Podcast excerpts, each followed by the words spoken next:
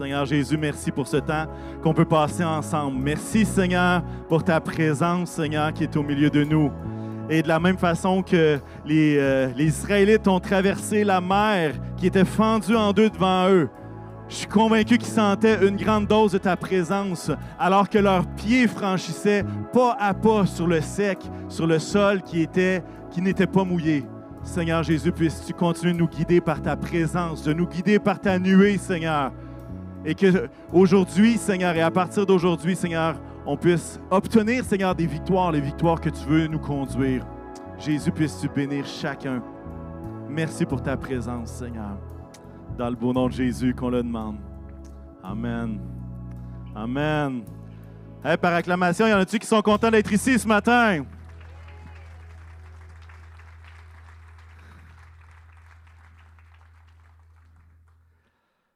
Vraiment excité d'être ensemble, vraiment content de pouvoir ne pas juste regarder la caméra, bien qu'on vous aime beaucoup, tous ceux qui sont sur Facebook, sur YouTube. Mais c'est ça, hein? on a prêché devant une caméra, ça fait un an. Et là, enfin, on peut se voir, on peut pas encore tout faire, mais quand même. Euh, il y a des passages qui ont été écrits dans la parole il y a de ça plus de 2000 ans, et que quand on les lit, on se dit, coudon, ça a-tu été écrit pour aujourd'hui? Je vous en donne un ce matin. 1 Thessaloniciens 2,17. Écoutez bien ça. Quant à nous, frères et sœurs, séparés de vous pour un peu de temps, de corps, mais non de cœur, nous avons redoublé d'efforts pour vous revoir, car c'était notre grand désir. Hey, pas pire, hein? Moi, je veux honorer tous ceux qui ont travaillé, qui ont redoublé d'efforts pour permettre que tout ça ait lieu. Hein? Les annonces du gouvernement, ils ne nous laissent pas six semaines pour se préparer, mais je veux juste honorer toute l'équipe technique et tous ceux qui ont planifié de près ou de loin. Euh, tout ce qui est en train de prendre place, et comme Pasteur Paul le disait, hein, on est en ajustement. je pense que les uns les autres, on pourrait dire soyez bons, faites-vous grâce les uns les autres. On est un peu dans cette période-là. Euh, on est en ajustement, puis on, fait de notre mieux. Mais, euh, mais bref, c'est vraiment un plaisir. Hein? Nous avons redoublé d'efforts pour nous revoir, car c'était notre grand désir. Et je pense que toute l'équipe pastorale dit un grand Amen et, aurait dit ce passage-là avec une grande foi également. Un autre passage qui est super intéressant, c'est le psaume 133. Voici qu'il est agréable, qu'il est doux pour des frères de demeurer ensemble. Là, vous dites, ah, ça c'est bon. Écoutez bien le passage de l'huile, c'est encore meilleur. C'est comme de l'huile précieuse qui est répandue sur la tête, descend sur la barbe. Hein. Vous pouvez même l'imaginer et qui, sur la barbe d'Aaron, qui descend sur le bord des vêtements. C'est comme la rosée de l'Hermon qui descend sur les montagnes de Sion, car c'est là que l'Éternel envoie la bénédiction, la vie pour l'éternité. Et en 2021, franchement, de l'huile sur la tête, c'est dégueulasse. Hein? Il n'y a personne qui dit j'aimerais avoir un peu de Crisco sur la tête. Mais à cette époque-là, ce qui se passe, et l'huile dont il est question, c'était l'huile d'onction. Qu'est-ce qu'on faisait avec l'huile d'onction? C'était une huile précieuse qui était faite avec toute une recette spéciale et qu'on déposait sur la tête du futur roi, la tête du futur prêtre. Et l'huile représente quelque chose de très, très spirituel. Et ce qui se passe, c'est quoi? Hey, d'être ensemble c'est comme cette huile qui descend. Il y a quelque chose de spirituel dans le fait d'être ensemble. C'est bizarre, on est dans notre série les uns les autres. Je pense que c'est bien, c'est bien envoyé. Mais non seulement c'est quelque chose de spirituel, mais pouvons-nous nous imaginer, puis là, faites-le pas avec François Legault, on, va se mettre dans une autre époque, OK? Imaginez quand il arrivait un nouveau roi, quelle était la fête qui se passait quand le nouveau roi était là? Là, vous dites, ah, OK, on va aux prochaines élections. Non, ce n'est pas de ça que je parle, OK? Ce que je suis en train de dire, c'est, c'était la fête, il y avait un nouveau roi, il y avait un nouveau prêtre, la bénédiction était là. Et l'idée, ce qui est en train de se dire dans ce passage-là, c'est quoi? C'est que non seulement le fait d'être ensemble, c'est quelque chose de hautement spirituel, mais c'est quelque chose qui nous amène dans la joie. En présence de Dieu aussi, effectivement. J'espère que vous êtes excités par le retour au présentiel. Moi, j'entends mes enfants et euh, je sais qu'il y en a d'autres qui, disent la chose suivante On peut-tu enfin y aller à l'église? On peut-tu enfin y aller? Les adolescents, eux autres aussi, sont excités. Et là, quand ils regardent, puis là, je vais regarder la caméra, ils regardent d'un regard vraiment excité. C'est malade. Quand ils sont peu plus vieux, ils vont dire Hein, je suis down, moi je suis down d'aller à l'église, ça va être lit. Si vous n'avez rien compris, c'est normal. Ensuite de ça, les jeunes adultes, eux, vont dire quoi? Hey, ça va être épique, ça va être le fun, on va avoir un bon temps. Les adultes sont plus réservés, eux. Hein. Ils vont dire quoi? J'ai hâte d'y aller. Et les seniors, ceux qui ont le plus d'expérience dans la vie chrétienne, c'est probablement les plus sages ici, vont dire Je suis dans la joie quand on me dit Allons à la maison de l'Éternel. Et c'est pour ça qu'on est ici. C'est pour ça qu'on est ici. Amen. Ceux qui sont sur place, vous avez remarqué que toute l'équipe est super bien habillée. Hein? Et on a mis nos vestons. C'est une journée de rentrée. Et on veut par cette occasion-là, signifier le déclin de l'empire des pyjamas. C'est le début du déclin de l'empire des pyjamas. Et c'est pour ça qu'on s'est mis beau. Euh, si vous êtes en pyjama à la maison, pardonnez-moi, mais on trouve ça drôle quand même. Prenez pas de photos, mais bref, ici sur place, on passe à quelque chose d'autre. Hein? On passe à quelque chose de nouveau. Notre première réunion en ligne a été le 15 mars 2020 et notre première réunion en présentiel est le 14 mars 2021. Quasiment, on est à une journée près, un an jour pour jour, entre une première réunion complètement en ligne et une réunion en bimodal, en tout cas présentiel, simultané, diffusion, appelez-le comme vous voulez. Je ne vous parlerai pas juste de ça ce matin. Il y a une question qui m'habite depuis à peu près une semaine. Une question euh, qui m'est restée dans la tête le jour, qui m'a réveillé la nuit. Et la question est la suivante. Que reste-t-il? Que reste-t-il? Et, ce matin, j'aimerais, et je vais vous l'expliquer, vous allez comprendre, ce matin, j'aimerais continuer la série les uns les autres, mais à travers un récit de l'Ancien Testament, un les uns les autres Ancien Testament, avec un récit qui pour moi est cher, est une inspiration, euh, probablement un de mes personnages de l'Ancien Testament préférés, c'est le récit de Néhémie l'histoire de Néhémie. Je vous fais une petite tranche historique, OK? En 536 avant Jésus-Christ, OK? On est loin là, OK? Il y a un groupe de Juifs qui va quitter Babylone pour revenir de l'exil. Les Juifs avaient été exilés à Babylone en 536 avant Jésus-Christ. Il y a un premier groupe qui revient à Jérusalem. Ensuite de ça, euh, dans les années qui ont suivi, il y a un temple qui a été rebâti, hein, un temple version beaucoup plus modeste que ce que Salomon avait euh, construit, évidemment. Mais il y a un temple qui s'est rebâti, ça a pris du temps, mais ça s'est terminé la construction en 516 avant Jésus-Christ. Grosso modo, 20 ans après le fait que les Juifs soient revenus à Jérusalem. Et puis là, ça c'est sous la direction d'Esdras, Zorobabel. Vous pouvez lire ça dans le livre d'Esdras. Et en 445, Hein, là, on est 70 ans après la reconstruction du temple. En 445, c'est là que Néhémie reçoit un constat qui est affligeant de l'état de la ville de Jérusalem. on, met juste les choses en perspective, 70 ans après euh, la reconstruction du temple. Et dans Néhémie 1, versets 3 et 4, ça va dire, c'est des, des gens qui viennent rapporter la situation. Bon, ça va aller qui viennent rapporter la situation à Néhémie vont dire Ils m'ont répondu, les rescapés de la déportation se retrouvent là, dans la province, au comble du malheur et du déshonneur. La muraille de Jérusalem est pleine de brèches et ses portes ont été réduites en cendres. À cette nouvelle, je, ça c'est Néhémie qui parle, je me suis assis, j'ai pleuré et j'ai porté le deuil durant des jours, jeûnant et priant le Dieu du ciel. C'est intéressant parce que Dieu les bénit. Il les ramène de Babylone pour les remettre dans le, pays. Il les bénit en, en, étant capable de reconstruire le temple, d'avoir le temple qui est au final le centre de la vie religieuse des Juifs à cette époque-là. Mais malgré toutes ces bénédictions-là, qu'est-ce qui se passe? C'est la catastrophe. Et ce qu'on apprend, c'est que les murailles, il y a des trous dedans, il y a des brèches. Ce qu'on apprend, c'est que les portes ont été brûlées, calcinées, et finalement, il n'y en a plus de portes. Il n'y a plus de portes, il n'y a plus de verrou. C'est air ouverte. C'est l'air du temps, ça. Hein? Air ouverte. On, abat tous les murs. Mais eux, ce n'était pas nécessairement l'idéal. Parce qu'à cette époque-là, les murailles, c'est quelque chose de très utile dans une ville. Je vais vous expliquer pourquoi. S'il n'y a pas de porte et s'il y a des trous dans la muraille, qu'est-ce que vous pensez qu'un gars avec une épée peut faire en rentrant dans la ville? Ah, tu as quelque chose chez vous? J'ai justement le goût de manger un peu de brebis aujourd'hui. Ouais, je le prends. Et, c'était, il était dans un état de pauvreté parce que n'importe qui pouvait arriver d'un bar ou l'autre puis venir prendre n'importe quoi.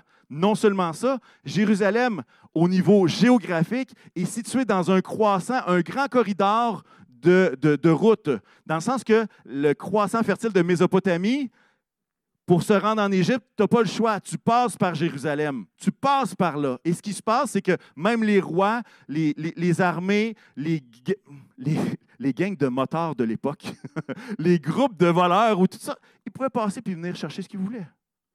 Là, vous dites, hey, as beau avoir le temple, tu as beau avoir un retour, mais qu'est-ce qui se passe?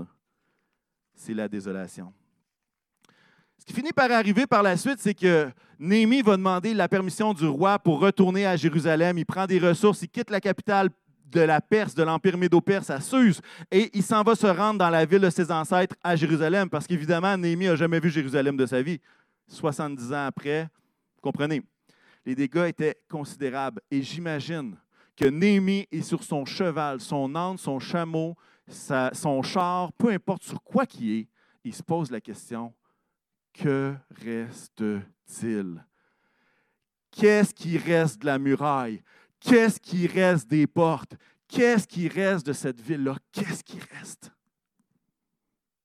Et quand il arrive, ça veut dire que Néhémie, avant de parler à qui que ce soit, il va faire l'inspection. Il va aller se promener, même de nuit. Il va se promener de nuit pour aller voir quel est l'état des dégâts. Néhémie 2.15 va dire Toujours de nuit, je suis remonté par la vallée sans cesser d'examiner la muraille, puis je suis rentré par la porte de la vallée et j'ai ainsi été de retour. Et j'aimerais utiliser, permettez-moi d'utiliser le récit de Néhémie comme une parabole pour nos propres vies. Et euh, ce qui est intéressant de, Néhémie, c'est qu'il va prendre le temps d'examiner ce qui ne va pas avant d'amener une solution à un problème. Ou, ou, avant de faire un appel à changer les autres, les choses. Et, tu parles d'une bonne idée. Après un an de pandémie, ce serait une bonne idée de prendre le temps d'examiner puis de réfléchir quel est l'état de ma muraille? Quel est l'état des portes? Quel est l'état de ma vie? Que reste-t-il? Qu'est-ce qui a été arraché puis qui crée un trou qui fait en sorte qu'on devient vulnérable? Et c'est ça que les Juifs étaient. Ils étaient vulnérables parce qu'il n'y avait rien pour les protéger. Il n'y avait pas de porte, il n'y avait pas de muraille. Ils étaient vulnérables. Que reste-t-il après un an d'église sans présence ciel? Qu'est-ce que ça a eu comme effet sur ma vie spirituelle? Et euh, alors que je préparais ce message-là, le Seigneur m'a conduit à réfléchir et à examiner, étudier quelles étaient les portes qui avait besoin d'être bâti. Et vous savez, si vous avez lu la Bible un petit peu, euh, vous comprenez que le nom des personnes, le nom des portes, pour les Juifs, ça a une grande signification. On ne donne pas un nom juste comme ça. Le nom signifie quelque chose. Et, euh, et le texte de Néhémie, et on ne lira pas tout, OK? Vous comprenez, là, ça serait des chapitres pour tout expliquer. Mais je vais, le texte nous fait l'énumération qu'il y a plusieurs portes à reconstruire. Et euh, j'aimerais ça qu'on puisse les regarder ensemble. Puis faire un parallèle avec, nos vies, avec notre muraille, avec les pierres, avec les, les portes qui ont besoin d'être bâties. La première porte qui est mentionnée, c'est la porte des brebis. Vous dites, ah, ça commence bien ça. La porte des brebis. Et c'est la seule porte qui est mentionnée à deux fois dans le récit. C'est au début et à la fin. L'alpha, l'oméga, commencement et la fin. Et qu'est-ce qui se passe à la porte des brebis? Ce n'est pas compliqué. C'est que lorsqu'on ouvre cette porte-là, c'est les brebis qui sont vouées à être offertes en sacrifice pour le pardon des péchés. C'est leur porte à eux. Ils ont une porte juste pour eux. Et qu'est-ce que ça, symboliquement, qu'est-ce que ça veut dire? Ça nous parle du sacrifice de Jésus qui nous pardonne de nos fautes. Hein? Même que dans l'époque de l'Ancien Testament, c'était une brebis qui était sacrifiée. Lorsqu'on regarde dans le Nouveau Testament, Jésus est l'agneau parfait, sacrifié pour nos péchés, afin qu'on puisse être libre. C'est la porte de la pureté en Jésus, la porte de Jésus crucifié pour nous pardonner. Et ça, ça devrait être une fondation très, très solide dans notre muraille. Fondée, sur Jésus, fondée sur son sacrifice parfait. La deuxième porte, c'est la porte des poissons que tous ceux qui aiment le poisson disent Amen. OK, il n'y en a pas beaucoup ici, je ne sais pas à la maison. Euh, la porte des poissons. C'était la porte qui permettait aux marchands et aux pêcheurs qui venaient de la Méditerranée d'apporter le poisson dans la ville. C'était littéralement la porte du garde-manger, la porte qui permettait d'avoir une nourriture qui venait dans la ville. Et ça nous fait penser à quoi? Symboliquement. Puis là, je ne suis pas en train de dire que c'est un absolu, mais on, fait juste réfléchir à qu'est-ce que ça pourrait signifier pour nous. Et on pense à la nourriture pour l'âme. On pense à quoi? On pense à Jésus. On pense à Jésus, à la parole de Dieu qui nous est donnée comme une nourriture pour notre âme. Et à quelque part, lorsqu'on réfléchit à que reste-t-il debout encore, qu'en est-il de notre lecture de la parole de Dieu? De cette nourriture pour notre âme qui nous fait du bien. Peut-être qu'il y en a certains qui disent, moi, le poisson, ça ne me fait pas de bien. Prends un autre exemple, OK? Je vais vous en donner un autre. Il y en a qui prennent cette porte-là symboliquement au niveau de l'évangélisation, parce que Jésus a dit, je vous ferai pécheur d'hommes. Fait que si vous n'aimez pas le poisson, vous prenez l'évangélisation. Mais sinon, euh, vous pouvez prendre aussi la parole de Dieu. C'est l'idée de, de, comment je dirais ça, de, le prendre d'une façon de, comme une parabole pour notre vie spirituelle, la porte des poissons. La troisième porte, c'est la vieille porte. Et ce qui est très drôle, c'est que la vieille porte mène sur le nouveau quartier à cette époque-là. Ça veut dire que c'est la vieille porte, mais c'est le quartier 1030 qui est en arrière. C'est comme la vieille porte qui mène au nouveau. Et, et à quelque part, moi, je fais un lien avec l'écoute du Saint-Esprit. Je vais vous expliquer pourquoi. Parce que l'écoute du Saint-Esprit, lorsqu'on se met à l'écoute du Saint-Esprit, Dieu nous révèle des choses fraîches, des choses nouvelles, basées sur des réalités et des vérités très anciennes. Et on a besoin d'être à l'écoute du Saint-Esprit. Pourquoi? Pour recevoir ce qui est frais et ce qui est neuf de Dieu, mais à travers la vieille porte, à travers les vérités qui ne changent pas de la parole de Dieu. Des vérités qui sont oui et amen encore aujourd'hui. Est-ce que notre écoute du Saint-Esprit, qu'en est-il? Qu'en est-il de ça? La vieille porte. Intéressant. Du nouveau à travers des vieilles vérités. Mais ces vérités-là ont pouvoir de vie éternelle. Amen. Vraiment. Quatrième porte, la porte de la vallée. La porte où est-ce que ça va pas bien? La porte où est-ce que c'est la porte de l'humilité? C'est la porte que moi je considérais tenir ferme dans l'épreuve. Tenir ferme dans l'épreuve. Et on a tous été mis au défi d'une façon ou d'une autre de le faire dans les derniers mois. La porte de la vallée.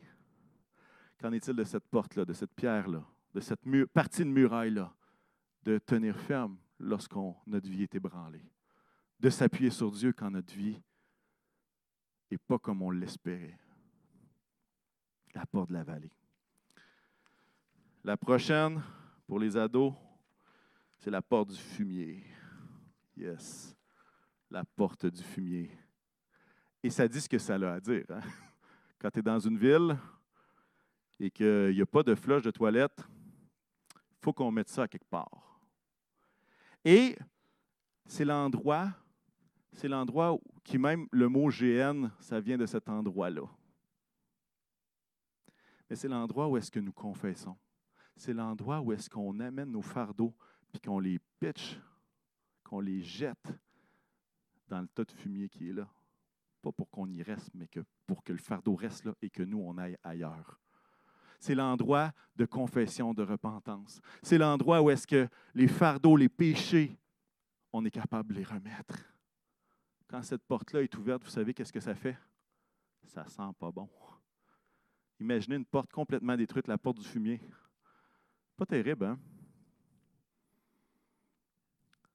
Que reste-t-il de cette porte? Ou est-ce qu'on est capable d'abandonner nos fardeaux, d'abandonner nos péchés à Dieu?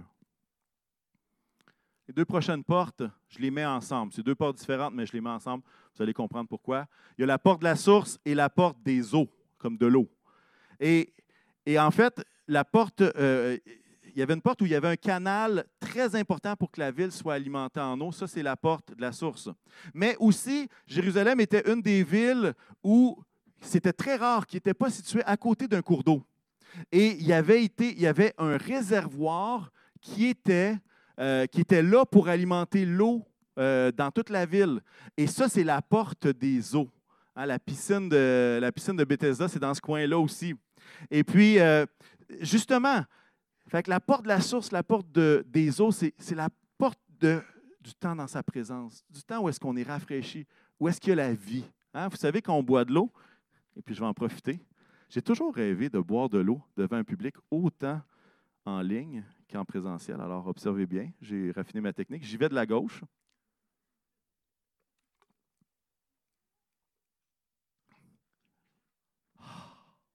C'est bon. La porte des eaux. Mais vous savez que quand ta gorge est sèche, puis que ça fait euh, trois heures que ta gorge est bien sèche, qu'est-ce que ça fait l'eau dans ta gorge? Ça fait du bien. Mais quand ta vie, tu pas été puisé à l'eau Dieu pendant trois jours, une semaine, sept semaines, vingt semaines, imaginez à quel point la gorge est sèche.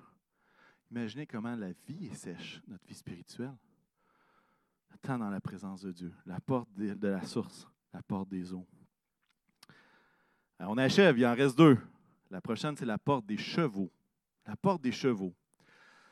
Lorsqu'on écoute le, récit de, David et de Salomon, la stratégie militaire qui était utilisée par les Juifs pour se défendre, c'était quoi? C'était les chevaux. Il n'y avait pas de fer pour se créer des épées. Ils étaient obligés d'aller les acheter chez leurs voisins. Tu sais, quand il faut que tu achètes tes armes de tes voisins contre qui tu te bats, des fois, ça ne va pas bien. Mais euh, euh, Salomon avait bâti des écuries pour qu'il y ait des chevaux pour la guerre. Et c'était la stratégie militaire. D'ailleurs, la force de l'Égypte était quoi? Étaient les chars qui étaient menés par des chevaux. Euh, même que les, les, prophètes vont dire, ne t'appuie pas sur le nombre de tes chevaux, sur le nombre de tes chars, mais fais confiance à l'Éternel. Vous comprenez? oui, c'était une stratégie militaire, mais Dieu voulait qu'on s'appuie beaucoup plus sur lui que sur un nombre de chevaux qui alimentent la porte du fumier. Et cette porte-là nous rappelle que nous sommes tous dans une guerre. Nous sommes dans une guerre spirituelle. Et un autre des fondements dans notre vie, c'est quoi? C'est la lutte dans le combat spirituel. C'est la lutte, la prière dans le combat spirituel. Hein? La Bible va dire quoi? C'est pas contre la chair et le sang qu'on lutte, hein? C'est contre les autorités, les principautés, les souverainetés. C'est contre eux qu'on lutte. Et ça, c'est un combat qui est spirituel. Mais quand, que reste-t-il de ça? Que reste-t-il de cette prière-là? Que reste-t-il? La dernière porte, c'est la porte de l'Est. Là, je pointe sur mes points cardinaux comme si j'étais dans un endroit neutre, mais Pasteur Paul me pointe vers là-bas, alors c'est là l'Est. C'est bon. Merci à mon souffleur. Il avait son masque pour me le dire, c'est correct. La porte de l'Est, c'est la porte qui menait au temple. Et cette porte-là, c'était la porte dans laquelle Jésus, lorsqu'il est sur un anon, descend avec une allée de, branches de palmier. Et que les gens, Hosanna, Hosanna, Béni soit celui qui vient au nom du Seigneur. Juste avant, dans le week-end pascal, finalement, c'est par cette porte-là qu'il serait entré parce que cette porte-là amène directement au temple. Et plusieurs personnes, commentateurs, vont dire que cette porte-là, c'est par cette même porte-là que Jésus va revenir. C'est l'idée du retour, que Jésus est entré et que Jésus va revenir là. Mais ça parle aussi de toute l'adoration, le temple, la louange. Que reste-t-il de ça dans nos vies? Que reste-t-il de ça?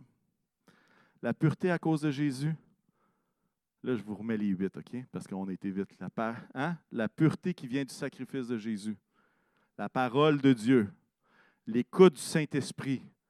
Tenir ferme dans l'épreuve. La confession et la repentance. Des temps dans sa présence. Le combat spirituel et la louange.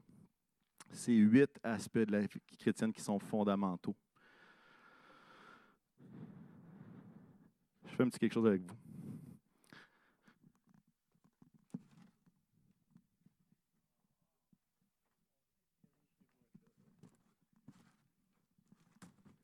Ceux qui sont sur place se demandaient Qu'est-ce que c'est ça, ces boîtes-là sur le stage?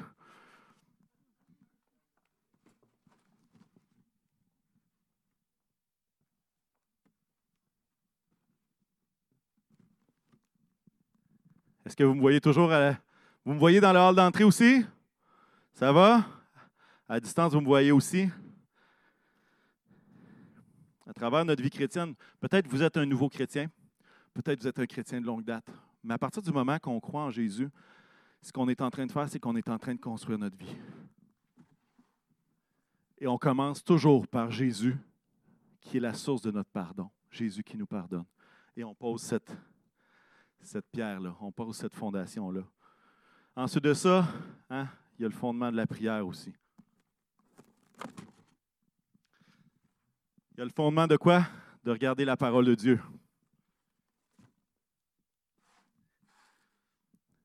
Ensuite de ça, qu'est-ce qu'il y a d'autre comme fondement? On apprend que Jésus, c'est une relation. Et on aime passer du temps avec le Saint-Esprit. On a, a hâte de passer du temps avec Dieu. Et c'est une autre pierre qu'on vient mettre. Je ne sais pas si ça va marcher, mon affaire. Non, je pense qu'il y en avait juste deux. Je vais l'avoir, inquiétez-vous pas. Ensuite de ça, on se rend compte que la vie ne va pas tout le temps comme on veut. Puis parfois, il y a des épreuves. Puis on a besoin de faire quoi? De mettre une autre pierre dans notre vie. Tenir ferme dans l'épreuve. Et on continue comme ça. J'espère pas détruire le micro de Christian cette fois-ci. Ce ne serait pas une bonne idée. Ce serait du déjà vu. Ensuite de ça, on peut prendre d'autres et dire quel autre fondement que j'ai besoin de prendre? Et là, on se dit Hey, moi, je suis chrétien, je suis pardonné, j'aime prier, passer du temps avec lui. Mais qu'est-ce qu'il faut que je fasse? C'est là qu'embarque quoi? Le fondement de être à l'écoute du Saint-Esprit pour qu'il nous dirige. on pose encore. Comme ça, brique sur brique.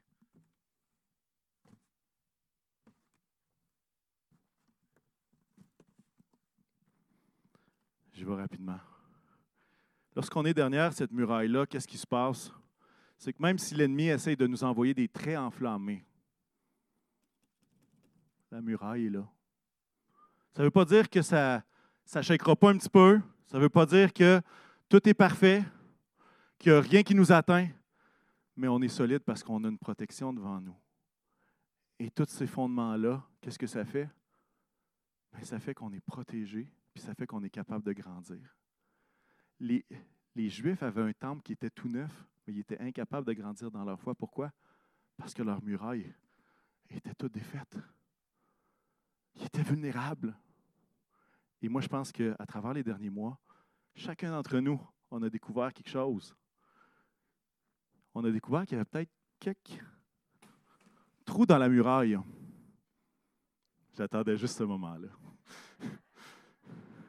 qu'il y avait des trous, des choses qui ne marchaient pas.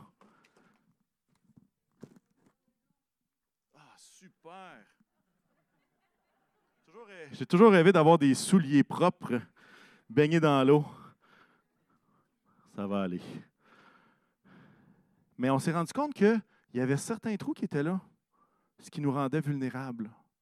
Maintenant, vous dites, c'est quoi le rapport avec les uns les autres? C'est quoi le rapport, Jean-Fred, de tout ça? Je vais vous dire la chose suivante. Une des choses que j'ai redécouvertes en lisant le livre de Néhémie, c'est que lorsque, les, lorsque le peuple s'est mis à rebâtir la muraille, il n'était jamais seul. Jamais. Et lorsqu'on lit, on voit qu'il y avait toujours deux personnes ensemble qui rebâtissaient une porte. Deux personnes ensemble avec un clan qui rebâtissait une autre porte. Deux personnes ensemble qui allaient rebâtir. Et on va lire un passage, vous allez voir.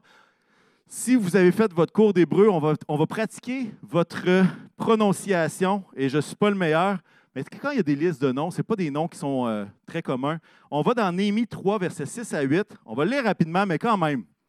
Remarquez bien le travail d'équipe. Joada, fils de Passéac, et Meshulam, fils de Bessodia, ont réparé la vieille porte. Ils l'ont couverte d'un toit et en ont posé les battants, les verrous et les barres. À côté d'eux, c'est Mélatia le Gabaonite qui a travaillé aux réparations, ainsi que Jadon le, Méronotite et les habitants de Gabaon et de Mitzpah, qui dépendaient du gouverneur de la région située à l'ouest de l'Euphrate. À côté d'eux a travaillé Uziel, fils de Haraya, qui était orfèvre, et à côté de lui, Anania, un parfumeur. Est-ce que vous remarquez, là, vous êtes pratiqué, hein? Là, vous dites, pauvre pasteur, il faut qu'il lise ça tout seul. Vous pouvez le lire à haute voix chez vous, hein? pas, de, pas de masque, ça va être encore mieux. Mais est-ce que vous remarquez les sous-groupes? Les sous-groupes, c'est toujours, ils sont toujours l'un et l'autre, ensemble. Et quand je réfléchissais à ça, je me disais, même le Nouveau Testament, lorsque Paul envoie des lettres aux églises, à qui qu'il les envoie? On dit, ben oui, à l'église de Corinthe, ça doit être une super grosse église avec plein de dons spirituels, tout ça. Ben, les experts, ce que j'ai entendu, c'est que l'église de Corinthe avait peut-être entre 40 et 150 personnes.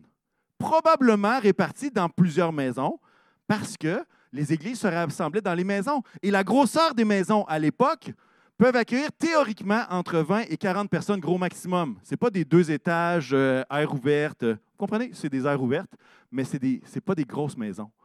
Fait même quand il va envoyer la lettre aux Galates, ça veut dire que Paul l'envoie aux églises, au pluriel, de la Galatie. Ça veut dire que c'est quoi? Il y a une lettre qui est envoyée, puis après ça, les leaders des différentes maisons l'envoyaient à un autre pour que ça soit lu dans toutes les petites églises. Alors même toute notre série sur les uns les autres, il s'adressait à qui? Il ne s'adressait pas à une église de 5000, il s'adressait à des groupes de 20, des groupes de 40, qui partageaient ensemble dans la même maison.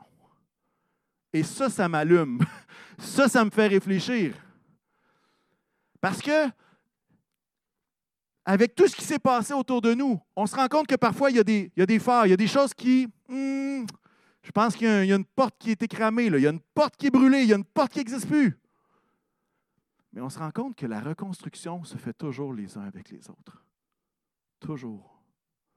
Toujours. Que reste-t-il? Que reste-t-il de ma vie? Je vais vous donner un petit témoignage concernant les petits groupes. Je vois des choses aller, puis je suis vraiment béni. Mais récemment, là, dans les deux derniers mois, il y a des petits groupes qui ont commencé à faire des plans de lecture de la Bible ensemble. Pourquoi? Ils voulaient reconstruire le fondement de la parole. Et ils l'ont fait ensemble. Il y en a plus qu'un. Il y a d'autres petits groupes. Vous savez quoi? Il y a des petits groupes qui organisent et qui se mobilisent. Pourquoi? Pour organiser des jeûnes et prières pour que chacun de nous participe. Ensemble, sont en train de poser le fondement de la prière, du jeûne et de la prière. Il y a des petits groupes qui se rassemblent et qui, depuis quelques semaines, sont très intentionnels pour prier dans le combat spirituel et ils se motivent, ils grandissent les uns avec les autres. Ils sont en train de rebâtir ensemble. Et moi, la question que j'ai pour vous, c'est qui votre petit groupe? C'est qui les gens proches de vous avec lesquels vous allez être capable de reconstruire qu'est-ce qui a été détruit par les circonstances? J'ai vu des gens dans les dernières semaines, les derniers mois, qui ont bâti même la muraille de la générosité, avec même en lui, je crois plusieurs personnes qui se sont motivées les uns les autres. Assez qu'on est presque à, c'est quoi, pas 150, euh, ouais, 159 000, près de 160 000 qui a été amassé.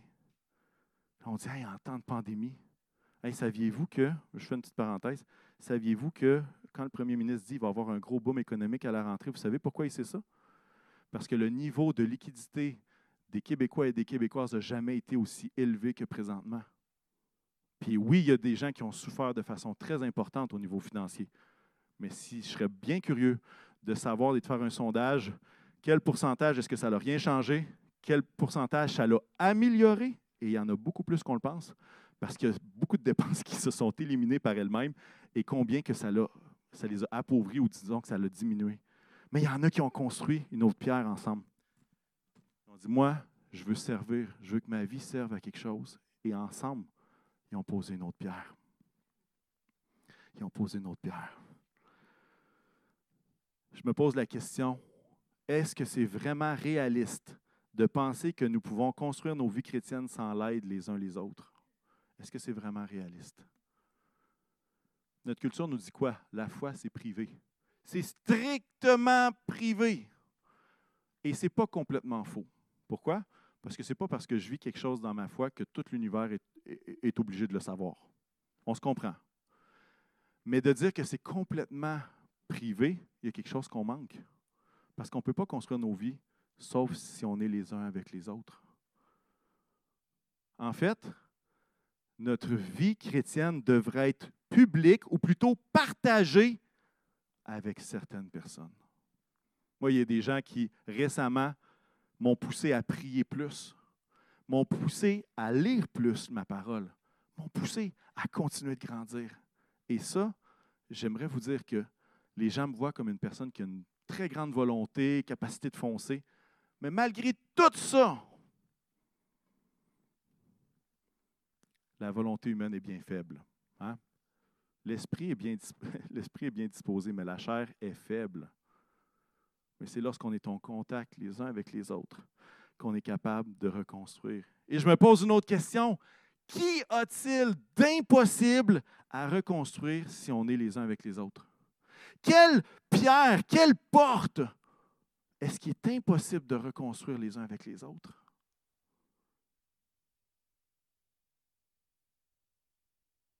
Quelle porte? Si on se rappelle les, huit portes. Il y en a une neuvième, un autre fondement que je n'ai pas nommé, mais c'est l'idée de la communion fraternelle d'être les uns avec les autres. Quelle porte qui est impossible à reconstruire les uns avec les autres? Peut-être que. Puis là, je ne suis pas en train de dire que tout le monde, tout est à terre, là. Hein, parfois, il y a une, deux, et il peut en avoir aucune, puis merci Seigneur. On construit avec les autres, on aide les autres à reconstruire. Mais au niveau de la parole de Dieu, est-ce que cette pierre-là est encore là solide? Au niveau de la parole de Dieu. Au niveau de l'écoute du Saint-Esprit, est-ce que c'est encore solide? Est-ce que c'est solide, ça?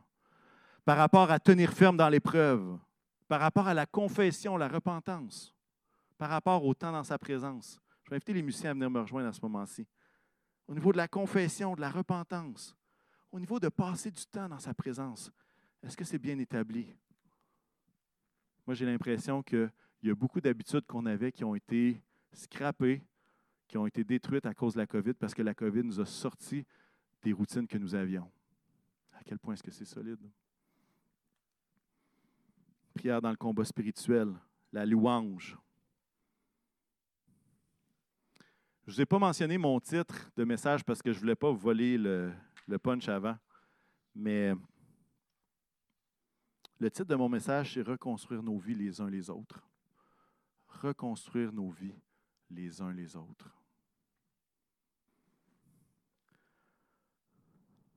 Et vous savez quoi? Une des choses qui m'interpelle, une des choses pour lesquelles j'avais hâte d'être ici ce matin, c'est d'être capable de faire un appel pour une première fois en un an. Je ne vous demanderai pas d'avancer, vous serez compris. Ce n'est pas ça le but. Mais on peut se placer devant le Seigneur et dire à quel point est-ce que je veux reconstruire ma vie? Que reste-t-il? Que reste-t-il? Que reste-t-il?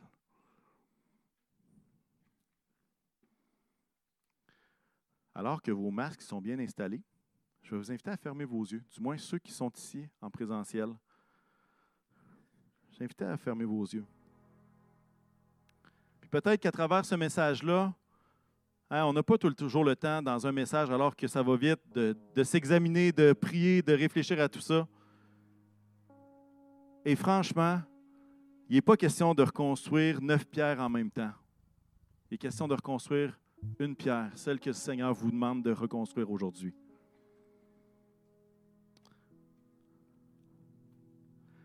Si ce matin, vous voulez reconstruire une de ces parties-là, je veux reconstruire la prière. Je veux reconstruire ma lecture de la parole. Je veux reconstruire mon écoute au Saint-Esprit. Je veux reconstruire des temps dans sa présence. Je veux reconstruire ma part dans le combat spirituel. Je veux reconstruire un hôtel de louange. Je veux reconstruire ma pureté. Je veux reconstruire ma relation avec Jésus. Si vous êtes dans une de ces situations-là, je vous invite à lever votre main alors que tout le monde a les yeux fermés. Ce n'est pas de mettre personne sur le spot.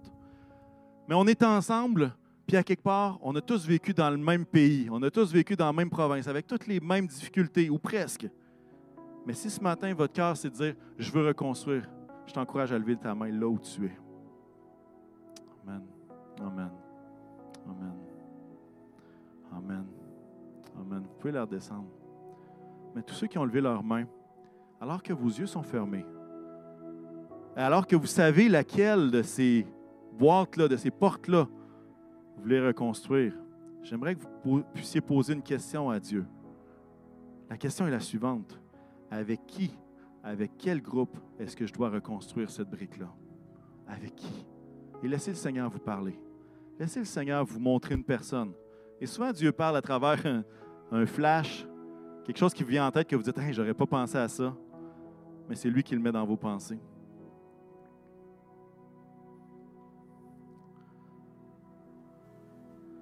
Seigneur, nous voulons rebâtir nos vies avec toi. Et nous ne voulons pas le faire seuls. Parce que rien qui a été construit à travers toute la parole de Dieu de Genèse à Apocalypse tout seul. Tout s'est fait les uns avec les autres, avec tous ses bénéfices et avec tous ses inconforts.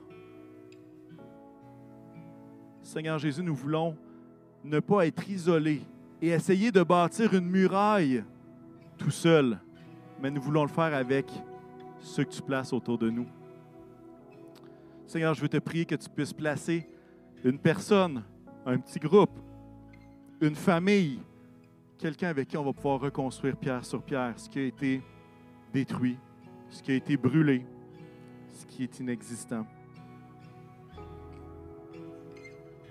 Seigneur Jésus, merci. Merci Seigneur. Merci Seigneur.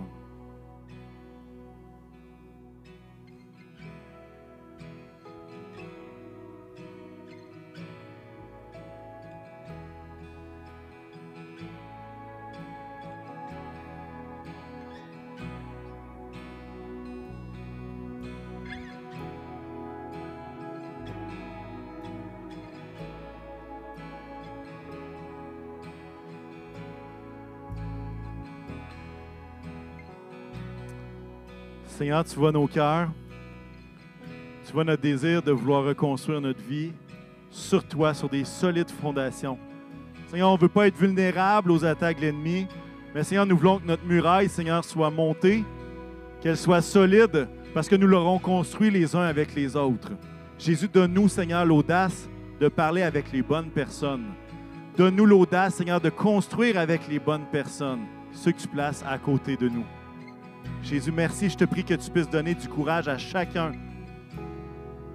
Et Seigneur, nous voulons même, comme Église, construire ces piliers-là afin, Seigneur, de résister à tout ce qui se présente devant nous, à toutes les attaques à gauche et à droite. Seigneur, nous voulons être solides dans notre foi, Seigneur, afin d'être capable de traverser, Seigneur, cette mer qui est ouverte devant nous, ce chemin que tu traces devant nous. Aide-nous comme Église, Seigneur, à bâtir pierre sur pierre, les uns avec les autres, notre foi, notre vie avec toi, notre relation avec toi, la louange, la prière, le combat spirituel, des temps à l'écoute de ton esprit. Seigneur, aide-nous dans le nom puissant de Jésus. Amen.